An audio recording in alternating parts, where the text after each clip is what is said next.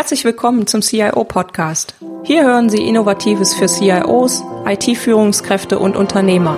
Anregungen und Impulse bekommen Sie rund um die Themen der IT-Strategie, der digitalen Transformation und für Systeme zur Entscheidungsunterstützung. Mein Name ist Petra Koch, ich bin IT-Strategie- und Transformationsberaterin und freue mich, dass Sie heute eingeschaltet haben. Lassen Sie sich inspirieren und genießen Sie den Podcast auf dem Weg zur Arbeit, im Flieger oder von wo auch immer Sie gerade zuhören. Viel Spaß! Hallo und herzlich willkommen zur Folge 18. Auslöser für IT-Strategieprojekte und Analyse der Ausgangslage. Um diese Themen soll es heute gehen, der heutigen Folge. Ja, und dann fangen wir eigentlich direkt mit dem ersten Thema an. Warum werden IT-Strategieprojekte gestartet und wann sollte man sich überlegen, ob man nicht nochmal eine neue IT-Strategie braucht, wenn man nicht schon eine hat und die in regelmäßigen Zyklen überarbeitet und auch für diejenigen von Ihnen, die zuhören und sagen, ich habe das aber regelmäßig, mache das auch regelmäßig, für die haben wir nochmal das Thema Analyse der Ausgangssituation. Also welchen Auslöser haben wir denn in der Regel für IT-Strategieprojekte, also für generelle Strategieprojekte. Sie haben eine angepasste Marktsituation. Es wird zum Beispiel irgendwie im Markt äh, einiges durcheinandergewirbelt, sei es durch neue Marktteilnehmer, sei es durch große Übernahmen am Markt, äh, Fusionen und so weiter. Das heißt, das kann sie durchaus dazu verleiten, diese angepasste Umweltsituation sich über neue Strategien Gedanken zu machen und dann automatisch auch eben über die neue IT-Strategie.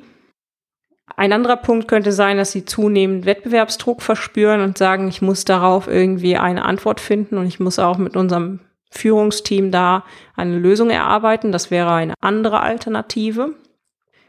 Die nächste Möglichkeit wäre, sie überlegen, mit einem anderen Unternehmen zusammenzugehen und aus diesem Gesichtspunkt ihre IT auf den Prüfstand zu stellen. Vielleicht sind Sie ja diejenigen, die die Firma übernehmen oder andersherum, wenn Sie derjenige sind, der übernommen wird. Auch da gilt es meistens nochmal zu gucken, was hat denn die IT zu bieten? Wie packt man das Ganze zusammen? Welche Systeme von welcher Firma werden wie übernommen? Das andere Thema, was auch immer genauso relevant ist wie der Merger, ist das Thema Carve-out. Wenn Sie Geschäftsbereiche rausverkaufen wollen, also Teilbereiche des Unternehmens, auch da ist es natürlich immer die Frage, wie bildet man das denn mit seiner IT ab? Also kann ich einfach so einen Teil meines Unternehmens verkaufen oder habe ich dann wichtige IT-Systeme, die vielleicht verloren gehen oder die ich irgendwie ersetzen muss? Kann ich die Verzahnung einfach abschalten und so weiter? Das heißt, sind auch wieder Sachen, die Sie überlegen sollten, wo es auch sinnvoll ist, sich vorher strategische Gedanken darüber zu machen. Weiterer Punkt könnte sein, Sie haben eine neue Geschäftsleitung, einen neuen Vorstand bekommen, der möchte das Unternehmen anders ausrichten. Das ist, glaube ich, äh, allgemein sehr gängig, dass man dann nochmal das Thema Strategie anschaut und überlegt, wie soll denn der Fahrplan aussehen für die nächsten Jahre. Das gleiche gilt für das Thema Eigentümerwechsel. Wenn das übergeht, haben Sie natürlich die gleichen Fragestellungen, wie wenn Sie eine neue Geschäftsführung bekommen, wohingegen der Eigentümer ja nochmal deutlich stärkeren Input in das Thema Strategie geben kann, weil er letztendlich auch derjenige ist, der das Geld dann zur Verfügung stellt für die strategischen Maßnahmen. Gut, jetzt haben wir verschiedene Punkte überlegt, weswegen es notwendig sein kann oder immer mal wieder auch unterjährig dazu kommen kann, dass sie an den Punkt kommen, wo sie sagen, jetzt brauche ich eigentlich eine neue IT-Strategie. Und dann stellt sich ja die Frage, gut, habe ich jetzt verstanden, aber wie starte ich denn jetzt so ein IT-Strategieprojekt am besten? Zunächst mal sind Sie sich ja schon mal darüber bewusst, über diesen Auslöser, dass Sie jetzt etwas tun müssen. Das ist immer ganz gut. Also das heißt, die wissen, jetzt muss ich eigentlich handeln. Ich habe genau dieses Thema gerade.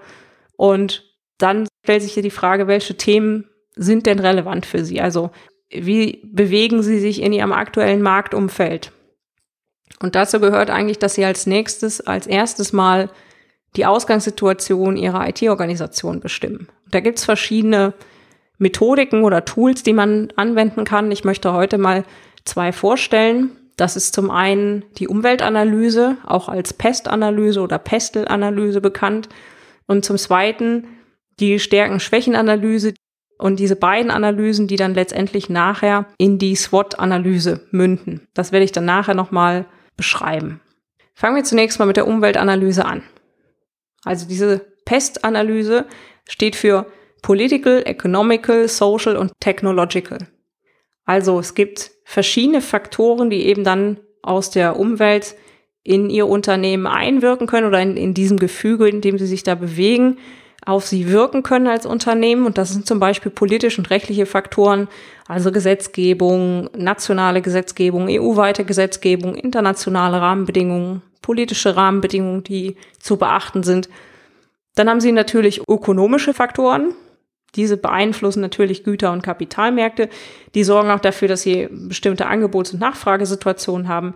Wenn es zum Beispiel zu viele Anbieter am Markt gibt, dann sagt man immer so schön, regelt sich das von alleine. Und genau das ist eben hier gemeint. Also Sie müssten auch schauen, wie ist denn der Wettbewerb an der Stelle unterwegs und aufgestellt. Dann gibt's soziokulturelle Faktoren, also das ist der Social Aspekt. Veränderungen von Werte und Normen in der Gesellschaft, aber auch in der Arbeitswelt, in der Bevölkerungsstruktur und in der Gesellschaftsstruktur. Das heißt, wie wirkt sich auch das auf Ihr Unternehmen aus? Das ist ja durchaus auch etwas, was man häufig diskutiert, gerade auch in der IT, der Wandel der Arbeitswelt, dass man auch mehr Mobilität schafft, dass man vielleicht auf der anderen Seite auch Flexibilität schafft in den Arbeitszeiten und so weiter. Das heißt, auch solche Sachen aus der Umweltanalyse sollten Sie berücksichtigen. Der nächste Punkt sind die technologischen Faktoren. Hier ganz klar gerade aus der IT heraus getrieben, welche Anwendungen und Technologien sollte ich mir anschauen und welche Auswirkungen das ganz wichtig haben, die auf Ihre Wertschöpfungsprozesse im Unternehmen. Das heißt, schauen Sie vom Wertschöpfungsprozess her, also Ihre, Ihre Kernprozesse durch und überlegen immer, okay, an welchen Stellen haben denn solche Technologien möglicherweise Einfluss und an welchen Stellen können wir mit der Technologie auch so Automatisierung oder andere Themen vorantreiben, dass sie einen echten Mehrwert bieten für uns. Das heißt, diese Sachen sollten Sie da bei der Umweltanalyse auf jeden Fall im Blick haben. Häufig werden eben noch andere Faktoren ergänzt. Dieses PEST-Konzept ist quasi das ursprüngliche, also politisch, economical, social und technological. Das sind die klassischen, das sind die ursprünglichen Faktoren. Und die werden häufig durch Umweltfaktoren ergänzt, also zum Beispiel sowas wie Klimaveränderungen, umweltbedingte Faktoren, aber auch Verfügbarkeit von natürlichen Ressourcen ist für viele Unternehmen ja auch ein sehr, sehr wichtiges Thema. Und das sollte eben dann auch mit einbezogen werden, wenn das für Sie relevant ist oder für Ihr Unternehmen und Geschäftsmodell relevant ist. Das Thema demografische Faktoren, ich denke, das wird auch immer wichtiger. Veränderung der Alters- und Bevölkerungsstruktur, auch diese Punkte sind vor allem auch wieder ein Thema. Es gibt sehr, sehr viele auch IT-Abteilungen, die von der Altersstruktur so aufgestellt sind, dass nicht unbedingt so viel Nachwuchs in den letzten Jahren nachgekommen ist, aus verschiedenerlei Gründen. Und auch da sollte man überlegen, wie man das Ganze denn auch strukturieren kann. Der dritte Punkt an der Stelle, der auch häufig noch mit reinkommt, interkulturelles und globale Faktoren, also Einflüsse, die sich durch globalisierte Märkte ergeben, durch internationale Einflüsse. Es wird alles zunehmend vernetzter und manche Märkte gewinnen an Attraktivität, andere verlieren an Attraktivität.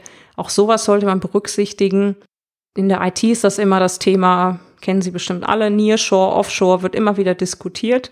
Auch da ändern sich ja die Lokalitäten. Das heißt, was vielleicht vor ein paar Jahren noch mal irgendein Land war, das ist vielleicht in zwei, drei Jahren schon wieder ein ganz anderes Land. Da haben sich die Strukturen verändert und es werden dann doch aufgrund der Gehaltsstrukturen andere Länder plötzlich in den Fokus gerückt für das Thema Nearshore und Offshore. Und so kann sich das verändern und auch da kann es sinnvoll sein, wieder neue Analysen zu machen und eben zu schauen, wie sich das Ganze entwickelt hat oder auf bestehende Analysen eben zuzugreifen und sich das dann anzuschauen. Gut, wenn Sie das Thema Umwelt analysiert haben soweit, dann kommt der nächste Punkt. Ja, die Umwelt, da haben sie erstmal die externen Faktoren bewertet, die Sachen, die sie weitestgehend nicht so richtig selber beeinflussen können, also die, in denen sie sich einfach bewegen müssen. Jetzt kommt der Teil, den sie selber sehr stark beeinflussen können und ja, den sie selber auch managen. Und das ist die Stärken-Schwächen-Analyse. Mal zu schauen, welche Stärken hat denn eigentlich ihre IT-Organisation? Was sind die Schwächen ihrer IT-Organisation? Wie steht Ihre IT-Organisation denn generell im Vergleich mit dem Wettbewerb da? Wo sehen Sie Verbesserungspotenziale? Da kommt auch wieder ganz stark rein, bevor Sie an dieses Thema gehen. Je nach Auslöser, der dafür gesorgt hat, dass Sie jetzt eine neue Strategie entwickeln, sollten Sie auch überlegen, was hat das denn veranlasst. Also wo sind wir jetzt wirklich gut aufgestellt? Wo haben wir gute Ausgangssituationen? Und wo müssen wir jetzt echt nochmal richtig ran? Und was sind die stärksten Verbesserungspotenziale? Und überlegen Sie an der Stelle auch, welche verschiedenen Bereiche es gibt.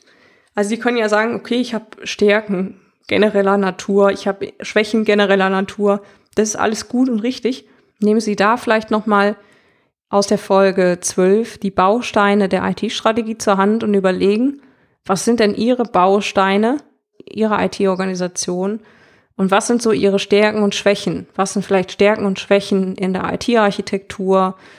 Was sind Stärken und Schwächen im Projektmanagement? Was sind Stärken und Schwächen dem Bereich Prozessen? Wie sind Sie da aufgestellt? Ja, und überlegen einfach mal, was Sie da verbessern können. Dann im nächsten Schritt kann man das ja beides zusammenfahren und sagen, okay, wir haben jetzt die Umweltanalyse gemacht. Wir wissen jetzt, in welchen Märkten und in welchen Rahmenbedingungen wir uns bewegen. Wir haben jetzt unser eigenes Unternehmen mit Stärken und Schwächen analysiert über die IT-Organisation. Und wenn Sie das haben, dann kann man das kombinieren und überlegen, welche Informationen müssen Sie jetzt bei der Strategieentwicklung kombiniert beachten. Ne? Und die Ausgangslage, die haben Sie jetzt intern erfasst mit der Stärken-Schwächen-Analyse und extern erfasst über die Chancen und Risiken mit Ihrer Umweltanalyse. Und jetzt packen Sie beides zusammen bei der SWOT-Analyse. Da geht es darum, welche Informationen müssen Sie bei der Strategieentwicklung beachten? Wie erfassen Sie die Ausgangslage im Hinblick auf Stärken und Schwächen Ihrer IT-Organisation intern? Und wie können Sie die Chancen und Risiken erfassen? Das sind die unternehmensexternen Faktoren, die haben Sie analysiert, zum Beispiel mit der Umweltanalyse. Sie können aber auch zum Beispiel dann noch eine Zielgruppenanalyse machen oder eine Stakeholder-Analyse und schauen, wie das Ganze zusammenspielt. Und dann können Sie das Ganze in eine Matrix überführen. Diese Matrix hat auf der X-Achse die Stärken und die Schwächen. Die tragen Sie dann einfach da ein. Und auf der Y-Achse hat sie die Chancen und die Risiken. Und das ist das aus der Umweltanalyse. Und unten die Stärken, Schwächen sind aus ihrer internen Stärken-Schwächen-Analyse. Und dann haben Sie ja Quadranten. Und diese Quadranten, die können Sie jetzt nutzen, um aus diesen Kombinationen sich weiterzuentwickeln. Ich äh, nenne die vier Quadranten mal, die es gibt. Das sind die Stärken und die Chancen, also die SO-Strategien, also Strengths and Opportunities Strategien, die Stärken nutzen, um aus den Chancen Vorteile zu ziehen. Der nächste Quadrant ist die Opportunities und die Weaknesses Strategien, also die Möglichkeiten zu nutzen, um die Schwächen zu überwinden. Der nächste Quadrant, das ist die Strategien, für Strength and Threats, also für Stärken und Gefahren oder Risiken. Also wie können Sie die Stärken nutzen, um die Bedrohung zu vermeiden? Was fällt Ihnen zu diesen Themen ein? Was sind da Möglichkeiten, die Sie haben? Und der vierte Punkt, Sie haben Bedrohungen, also Threats und Weaknesses. Das ist natürlich die schlechteste Kombination. Ja? Wie gehen Sie damit um? Da können Sie eigentlich nur versuchen, die Schwächen minimal zu halten und die Bedrohung zu vermeiden sollten sich natürlich darauf konzentrieren, wo können sie wirklich gut wachsen. Also wo haben sie Möglichkeiten und können Schwächen überwinden, wo können sie Stärken nutzen, um Bedrohungen zu vermeiden, wo können sie Stärken nutzen, um Chancen und Vorteile zu ziehen. Das ist natürlich, das sind die drei Quadranten, wo sie auch echt handeln können und ja, bei dem vierten sind sie eigentlich in einer relativ schlechten Ausgangslage, da sollte nicht allzu viel drin stehen. Das wäre so ganz gut. Jetzt gibt es natürlich, wie bei jeder Analyse, gibt es immer Vor- und Nachteile. Was sind denn die Vorteile und die Nachteile von so einer SWOT-Betrachtung? Klar, Sie haben auf der einen Seite einen Vorteil, die sind strukturiert, Sie haben eine übersichtliche Darstellung, Sie können verschiedene komplexe Analysen relativ gut darstellen in dieser Darstellung.